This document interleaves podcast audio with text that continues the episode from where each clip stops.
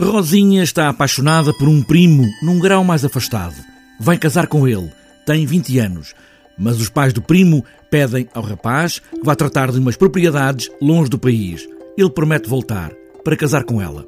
Esta é a história de uma peça que dura quase duas horas, com a encenação de Natália Luísa. Ao longo de duas horas, pouca coisa acontece, mas acontecem encontros entre pessoas, a forma como nós vamos estando uns com os outros, o que é que tiramos da passagem pela vida e pelo tempo, o que é que é primordial, o que é que é essencial, o que é que é importante. À força de tanto viverem juntas, as rendas tornam-se espinhos para vocês.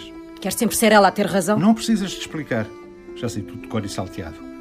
E não podes passar sem ela. Uma peça pouco feita em Portugal, que Natália Luísa quis pegar pelo lado poético, pela dramaturgia que encerra, e depois esta espera que esta mulher faz por promessa do homem com quem ela queria casar.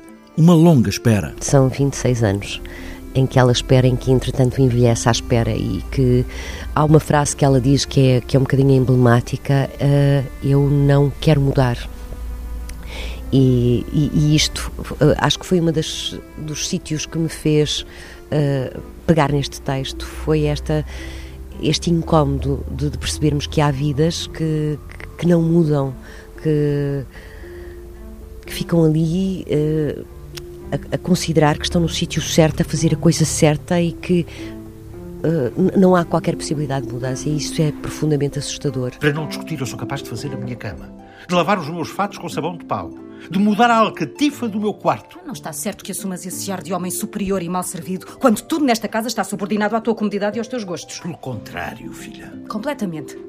Eu, em vez de fazer rendas, passo a vida a podar plantas. E o que é que tu fazes por mim? É a responsabilidade que nós, na travessia que fazemos pela vida, a responsabilidade que temos de alterar e de mudar e de ir mudando com ela, fazendo de cada momento uma proposta de deixar isto melhor do que aquilo que encontramos. Há uma promessa de voltar, uma promessa dos dois, enquanto ela espera por uma carta, vai tricotando um enxoval para um casamento que ficará adiado para sempre.